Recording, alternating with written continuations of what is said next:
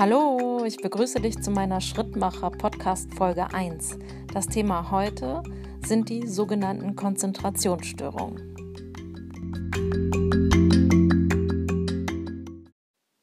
Die Kinder kommen häufig wegen der Diagnose umschriebene Entwicklungsstörung in meine Praxis und die beinhaltet fast immer eine Konzentrationsstörung. Moment, um, umschriebene was? Ich erkläre dir das mal eben. Jetzt kommt die Erklärung.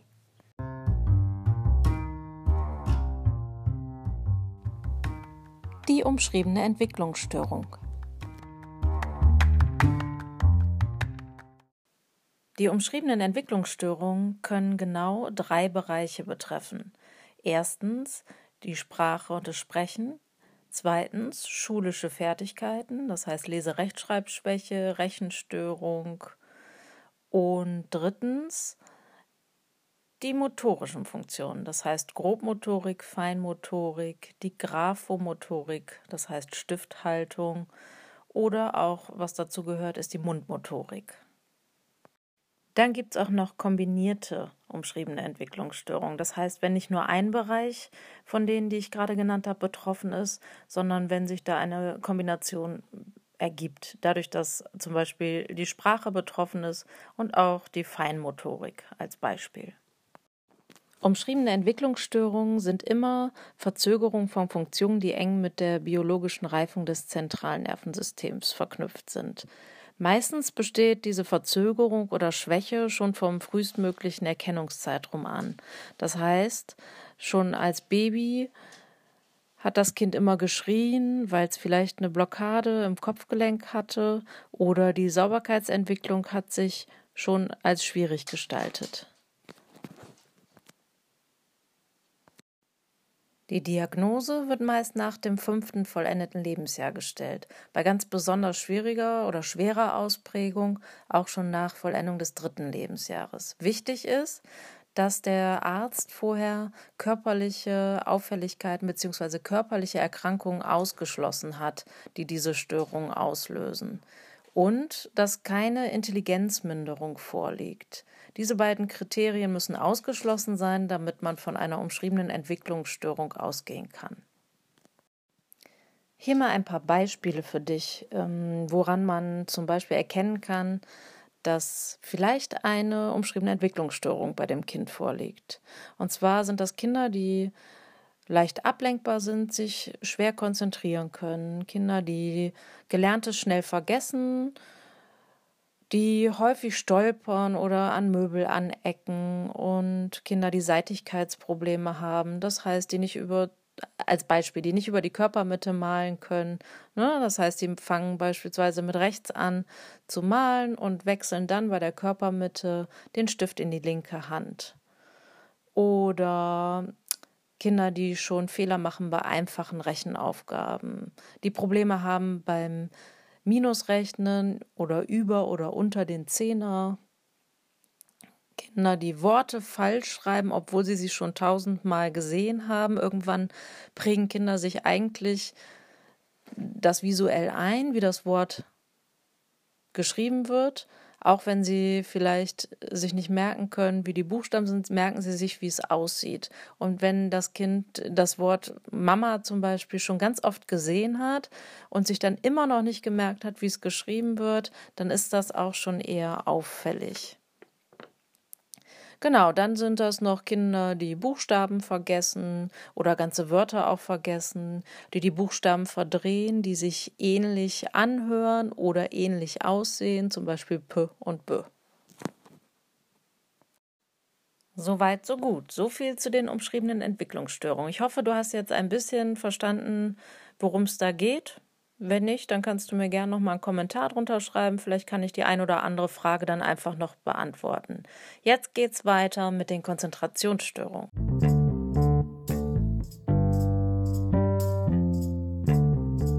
Was verstehen wir denn jetzt eigentlich genau unter Konzentration? Konzentration ist ja nichts anderes als die Fähigkeit, sich über einen bestimmten Zeitraum einem ganz bestimmten Thema zu widmen und alles andere drumherum auszublenden. Klingt relativ einfach, ist es aber nicht.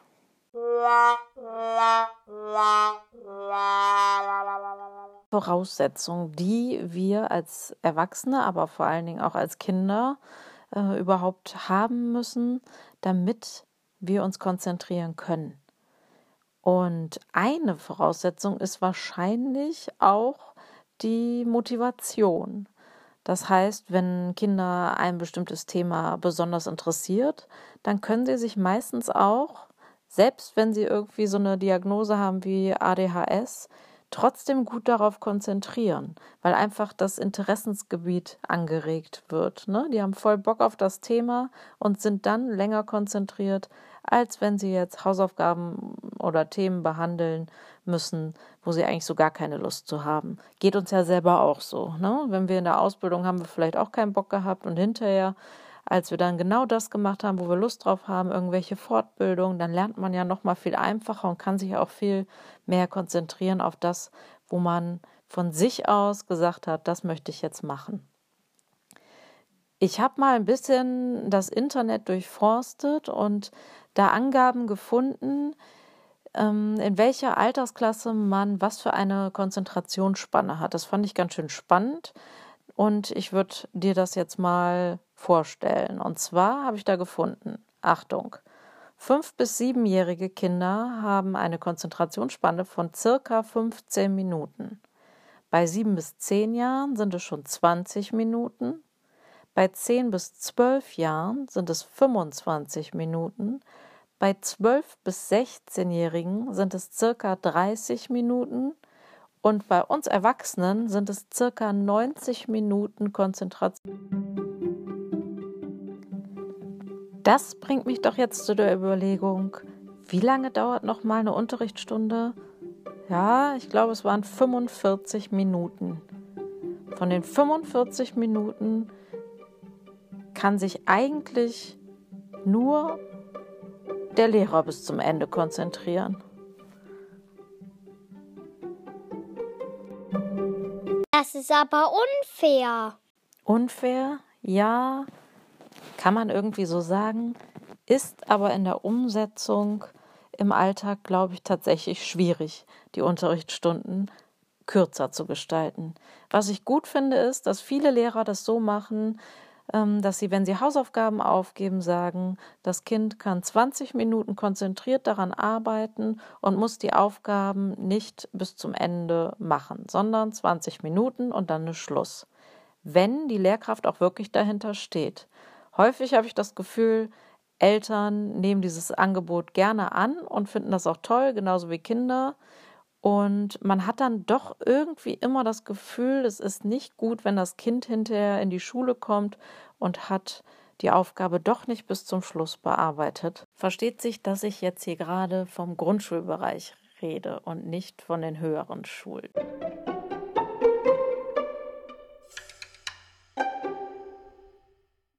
Die durchschnittlichen Aufmerksamkeitsspannen von Kindern, die ich dir jetzt eben durchgegeben habe hier, die betreffen Kinder, die keine Entwicklungsverzögerung haben, beziehungsweise keine umschriebene Entwicklungsstörungen haben.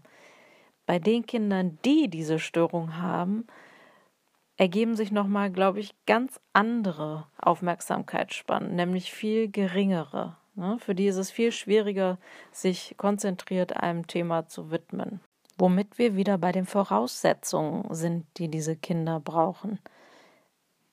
Visuelle und akustische Voraussetzungen sind auch ganz wichtig. Das Kind muss gut sehen und gut hören können. Es muss gut Informationen filtern können, Geräusche filtern können. Es muss sich auf die Sprache der Lehrerin, auf das, was gerade wichtig ist, konzentrieren können und alles andere drumherum ausblenden. Leidet das Kind beispielsweise an einer auditiven Wahrnehmungsstörung, fällt ihm genau das schwer. Dann ist es fast unmöglich, dass das Kind sich darauf konzentriert, was gesagt wird, sondern es hört nebenbei noch ein Anspitzgeräusch oder draußen vorm Fenster Vogel, den Vogel, der da zwitschert oder Kinder, die leise tuscheln oder das Kratzen auf der Tafel. es kann sich nicht fokussieren auf das, was wirklich wichtig ist. Visuelle Wahrnehmungsstörungen verhalten sich da nicht viel anders als auditive. Das heißt, das Kind hat beispielsweise ein Arbeitsblatt vor sich liegen, wo noch ganz viele nett gemeinte Bildchen drauf sind, vielleicht wirklich ganz schön viele Rechenaufgaben abgebildet sind und es kann sich einfach auf diesem Arbeitsblatt nicht zurechtfinden. Das fordert die Konzentration. Das Kind hat nicht die Voraussetzung, diese zu erfüllen. Woran das liegen kann, erkläre ich euch später noch. Aber in dem Moment kann das Kind seine Konzentration nicht auf diesem Arbeitsblatt bündeln, auf eine Aufgabe, sondern es verrutscht die ganze Zeit, sieht diese netten Bildchen, die eigentlich gut gemeint sind, aber eigentlich genau das Gegenteil von dem, was man verlangt, dann damit passiert. Nämlich, dass man das Kind damit überfordert. Genauso Abschriften von der Tafel. Das Kind muss die Tafel fokussieren, dann wieder das Heft, Tafel, Heft, Tafel, Heft, macht dabei ganz viele Fehler, bekommt vielleicht noch Kopfschmerzen, kann sich nicht darauf konzentrieren. Ähm, auch wieder eine Begründung, die ich euch gleich noch gebe, womit das zusammenhängen kann. Ja, dann haben wir noch die Kinder, die wir alle kennen. Das sind die, wo wir immer sagen, oh, jetzt sitz doch mal still, oh Mann, ey, jetzt mach mal das Bein unterm Popo weg und jetzt beide Füße nach unten und bitte nicht so hin und her hibbeln. Genau, die Hibbelfötte, wie man sie so nennen mag, irgendwie, die die ganze Zeit auf dem Hintern hin und her rutschen oder vielleicht gar nicht sitzen können und die ganze Zeit aufstehen. Ähm, macht es auch nicht einfacher, sich dann dabei auf eine Sache zu konzentrieren. Äh, das hat körperliche Voraussetzungen, die man da braucht. Man muss also sitzen können. Ne? Diese Kinder können meistens nicht einfach sitzen. Das heißt, da können wir 10.000 Mal sagen, bitte und jetzt hör auf und sie können es einfach nicht selber steuern. Wenn ich jetzt aus der Sicht einer Pepki-Therapeutin darauf schaue, was ich euch da jetzt alles so beschrieben habe, dann versuche ich die, ähm, die Begründung von diesen Auffälligkeiten, die die Kinder da haben, warum sie sich nicht konzentrieren können, in dem Aufrichtungsprozess zu suchen. Das heißt, wie ist das Kind vom Liegen in den Stand gekommen? Das bezeichnet man als neurologische, neurophysiologischen Aufrichtungsprozess. Da gibt es ganz viele kleine Einzelheiten, die man da durchlaufen haben muss.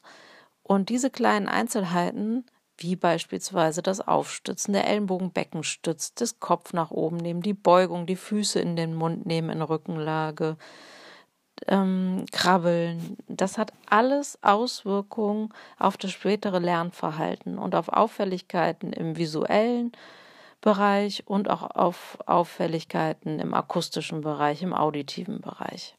Ich versuche jetzt mal für dich ähm, in den aufgezählten Sachen, die ich da jetzt eben so erzählt habe, Bezüge zu schaffen zum Aufrichtungsprozess, wie das zusammenhängt, damit du das vielleicht besser verstehen kannst. Fang mal an mit dem letzten, was wir eben gesagt haben, und zwar den hibbeligen Kindern, die nicht sitzen können. Ähm, also, das kann folgende Gründe haben. Erstmal kann es sein, dass keine Körpersymmetrie herrscht. Also das Kind ist irgendwie schief. Wie schief? Ja, schief. Du stellst dir vor, wie dein Kind vor dir steht. Oder das Kita-Kind oder das Schulkind, ganz egal. Vielleicht kann man das mal so ein bisschen beobachten.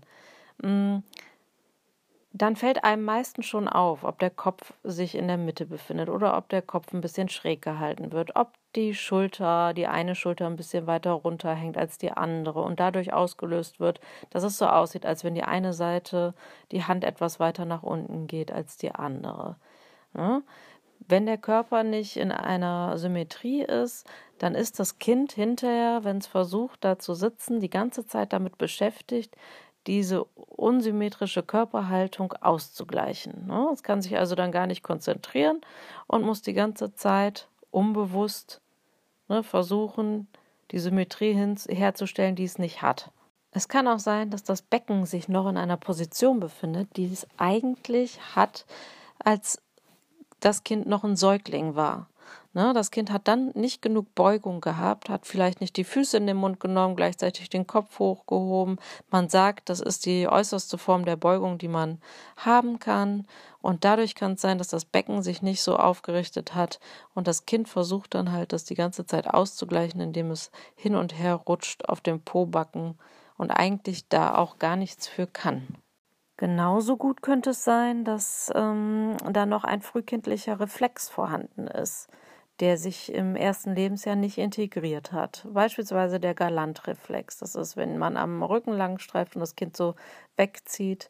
Wenn das Kind diesen Reflex noch hat und der nicht integriert worden ist, dann kann es sein, dass das Kind keine engen Hosenbunde ähm, gerne mag oder dass die Stuhllehne vom, vom Stuhl die ganze Zeit diesen Reflex auslöst und es deswegen am Rücken dann äh, merkt so, uh, und dann die ganze Zeit hin und her zappelt und äh, auch das nicht steuern kann. Ne? Dieser Reflex wird dann einfach ausgelöst, ohne dass das Kind jetzt die ganze Zeit denkt, oh, äh, das mache ich jetzt hier mit Absicht.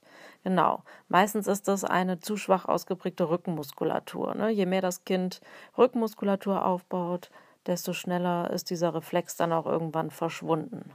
Wichtig für die Ausbildung der auditiven und visuellen Wahrnehmung damit das Kind sich dahinter konzentrieren kann, ist vor allen Dingen das Auge-Hand, Mund-Fuß-Zusammenspiel im Aufrichtungsprozess.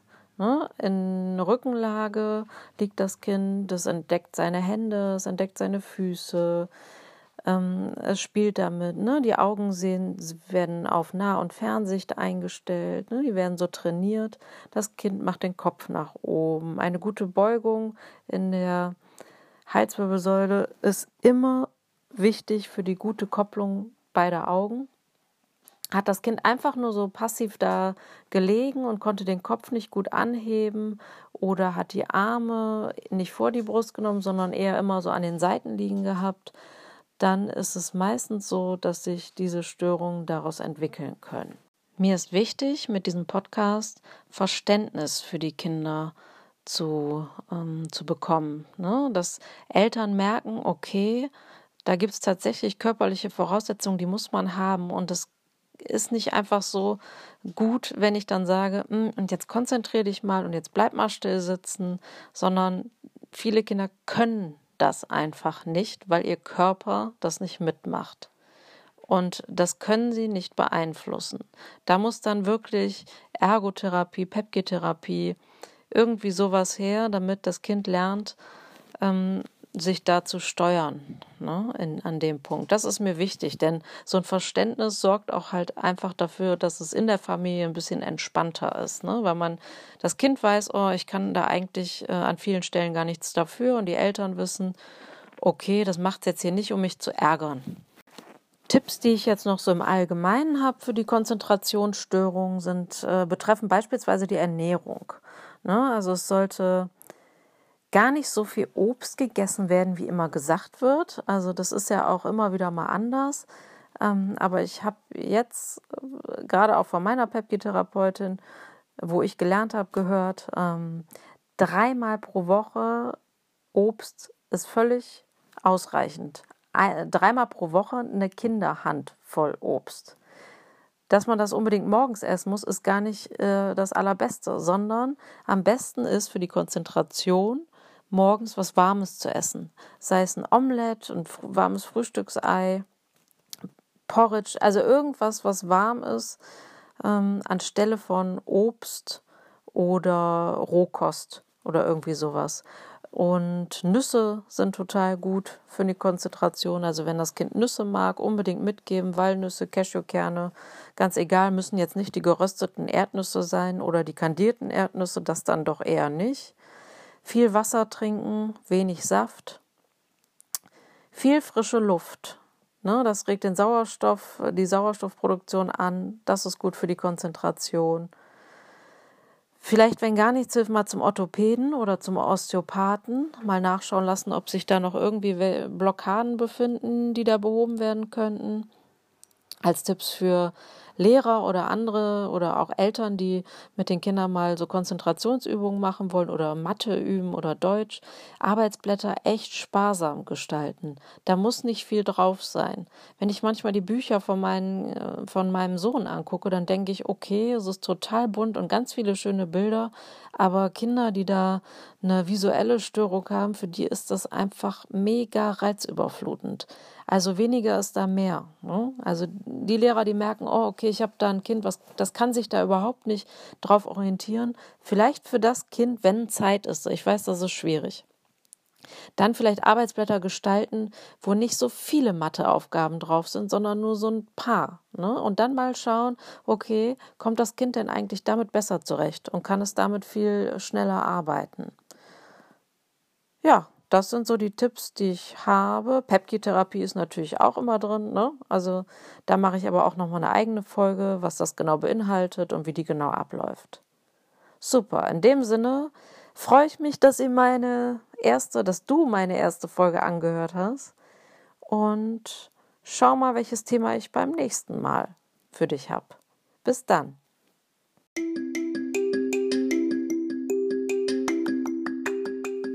Bis zum nächsten Mal, ihr Schrittmacher. Tschüss.